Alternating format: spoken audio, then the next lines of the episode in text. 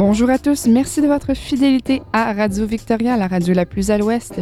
Cassandra au micro, vous êtes à l'écoute du Récap, votre émission d'actualité hebdomadaire au 107.9 et sur radiovictoria.ca.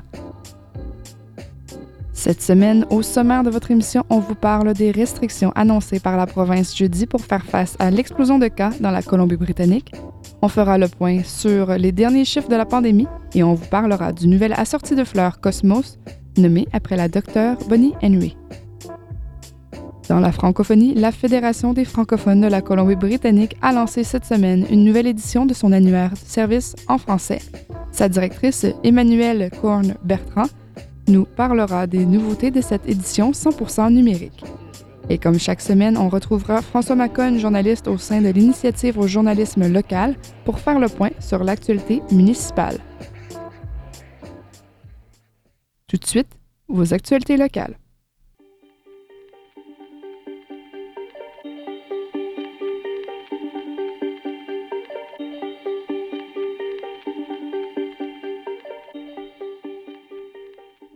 Face à l'explosion de cas de COVID-19 en Colombie-Britannique, les autorités sanitaires ordonnent à toute la population de restreindre au minimum leurs interactions sociales et leurs déplacements.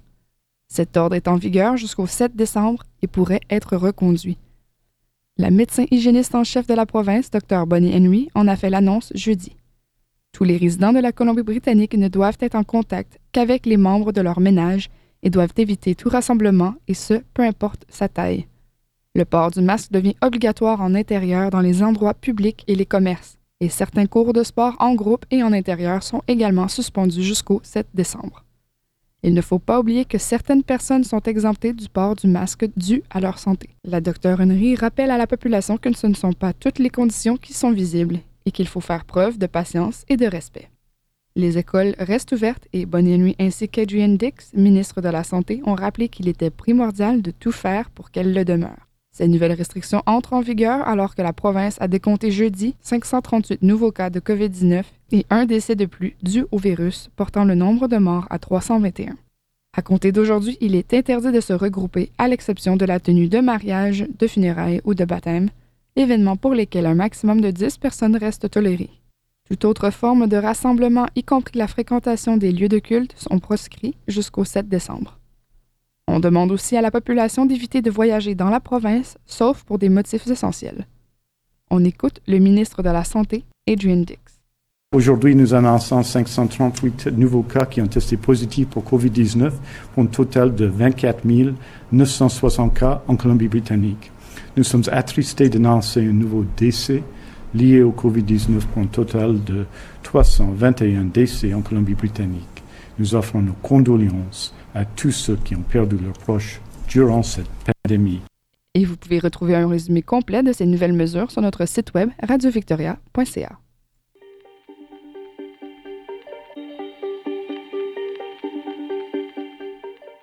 Avec des cas de COVID-19 qui augmentent rapidement, on se demande tous d'où viennent tous ces cas en Colombie-Britannique. Le média en ligne Capital Daily a apporté, dans une analyse bien détaillée, quelques pistes de réponse. Ce sont les grands événements de propagation qui ont récemment contribué à augmenter le nombre de cas en Colombie-Britannique. Les réunions de famille, les fêtes privées et le retour au travail à l'intérieur sont responsables d'une majorité de ces nouvelles infections. Dans un cas récent, un invité à un mariage a propagé le virus à 15 autres personnes, provoquant trois hospitalisations, un décès et une épidémie dans un foyer de soins de longue durée. La croissance est exponentielle et ces cas indiquent à quelle vitesse une seule infection peut se propager. Les écoles, les gyms, les épiceries et les restaurants ne sont pas les principaux lieux de propagation du COVID-19. C'est la propagation au sein des ménages qui représente la plus grande partie des nouvelles infections. La majorité des cas se trouvent actuellement dans la vallée du Fraser. Au rythme actuel des nouvelles infections, le BC Center for Disease Control a calculé que les nouveaux cas doublent tous les 13 jours. Si le taux d'infection n'est pas réduit, d'ici la fin du mois de novembre, nous pourrions voir plus de 1200 cas par jour. Il ne faudrait que 5000 cas actifs de COVID-19 sur l'île de Vancouver pour paralyser le système de santé.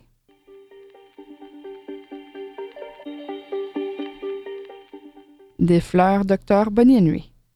Au printemps 2021, des jardins dans toute la province fleuriront de cosmos en l'honneur de la Dr Bonnie Henry. La compagnie West Coast Seed s'est associée à un studio de marketing basé à Chilliwack, We Are the Northern, pour créer un assorti de pollinisateurs de fleurs cosmos en son nom. We Are the Northern a annoncé que la totalité du produit des ventes du ménage de fleurs de Dr Bonnie Henry sera versée à Food Banks Canada. Le slogan de la Dr Henry, Soyez calme, soyez gentil, soyez en sécurité, est l'inspiration derrière la sortie pour pollinisateur Dr Bonnie Henry, le transformant en Be Calm, Be Kind, Be Safe, écrit, écrit B-E-E. -E. Le mélange est bénéfique pour les abeilles et comprend des fleurs cosmos blanches, jaunes, oranges et roses, reflétant la mode personnelle de Dr Bonnie Henry.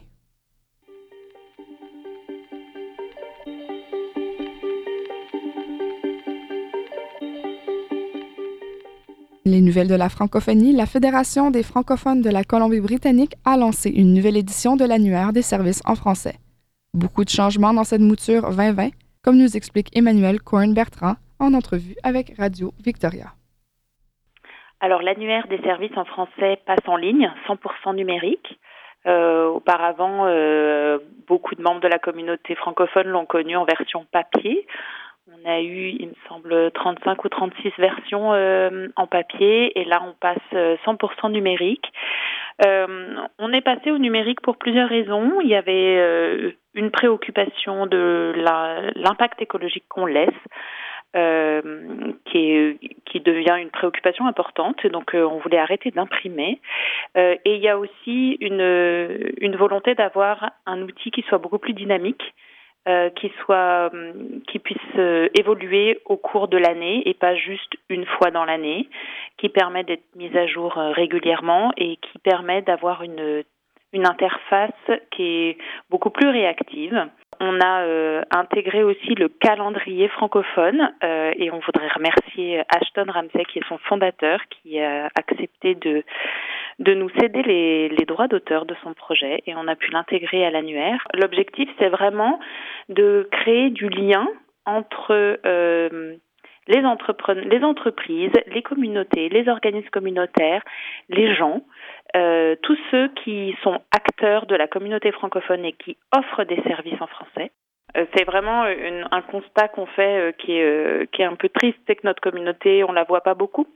Euh, et quand on ne sait pas qu'il existe une communauté francophone en Colombie-Britannique, euh, c'est pas évident de, de la d'y avoir accès. L'ambition avec l'annuaire, c'est de créer vraiment une porte d'entrée virtuelle euh, vers la communauté francophone et donc euh, en, en un coup d'œil, en quelques clics, de pouvoir voir la diversité de tout ce qui existe dans notre belle communauté, à la fois géographique et à la fois en termes de d'activités, d'actions qu'on peut faire. Et puis c'est pour ça qu'on y met aussi le calendrier parce qu'il y a toute la proposition événementielle qui peut aussi se, se, greffer là-dessus. On peut aussi proposer aux annonceurs, euh, entreprises, s'ils veulent faire une journée porte ouverte, par exemple, ou veulent faire un tour virtuel de, de leurs locaux euh, ou de la palette de services qu'ils offrent à leurs clients, bah, en étant annonceurs dans l'annuaire, ils peuvent aussi, dans le calendrier, euh, mettre, indiquer comme un événement leur journée porte ouverte ou leur tour virtuel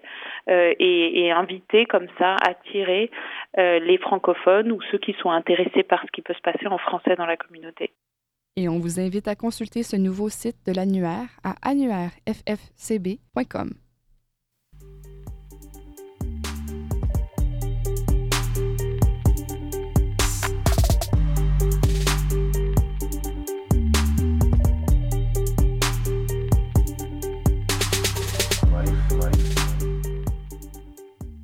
Et comme chaque semaine, c'est le moment de retrouver François Macon, journaliste au sein de l'initiative au journalisme local, pour faire le point sur l'actualité municipale. Bonjour François.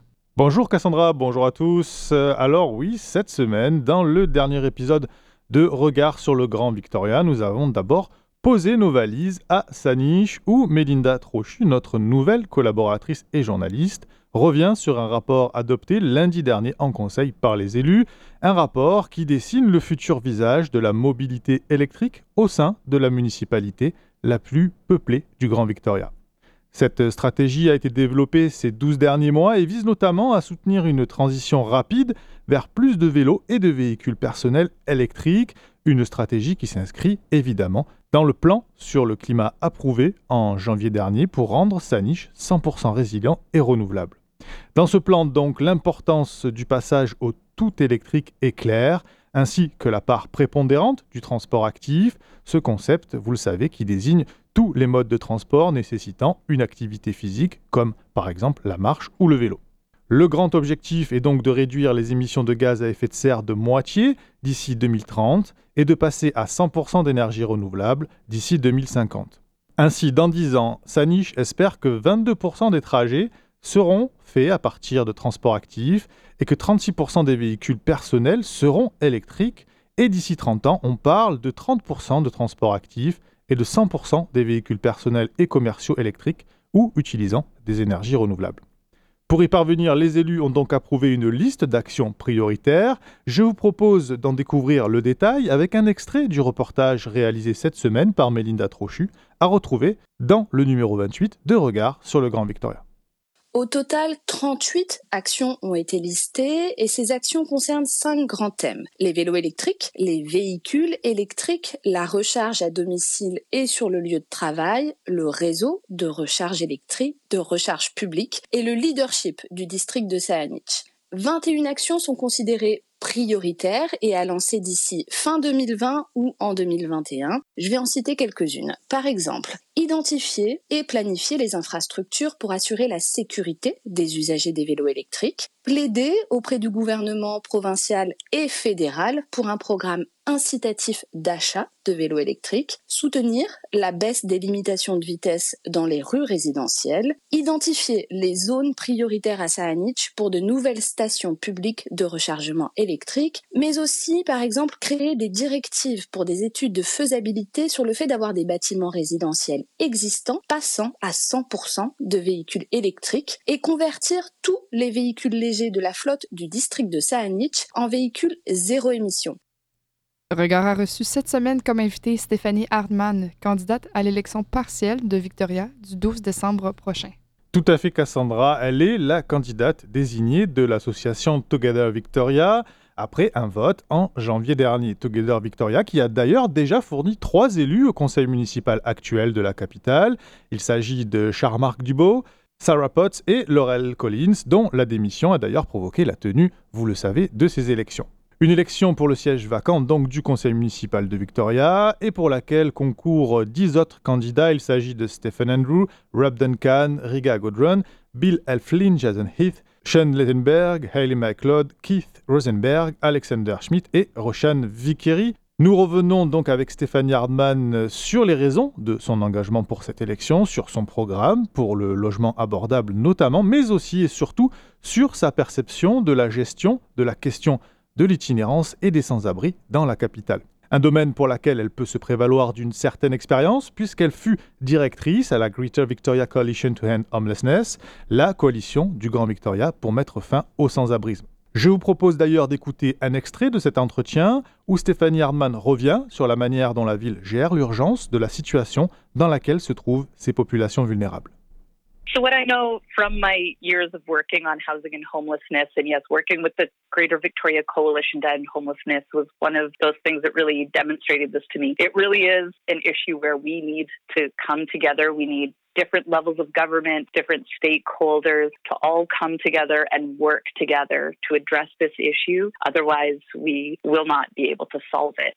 So, the city, of course, is just one level of government. The province has you know, stepped in as well in light of what we've been seeing in terms of people being unhoused and working to, to try to find those solutions. We do need to work together in a stronger, more coordinated fashion. That's another thing that I've learned from my experience we need our efforts to be coordinated, strategic, cooperative. It is really important to all get on, you know, kind of the same page about what we're trying to accomplish. And we all have different roles to play in that, but it is important that we share those overall goals.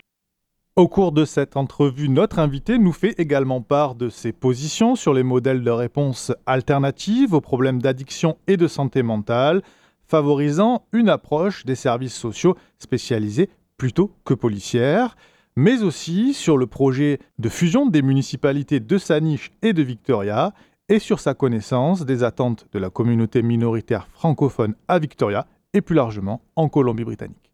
Une entrevue à retrouver en intégralité dans le dernier épisode de Regard sur le Grand Victoria. est disponible sur radiovictoria.ca. Merci François. Merci Cassandra, bonne fin de semaine à tous.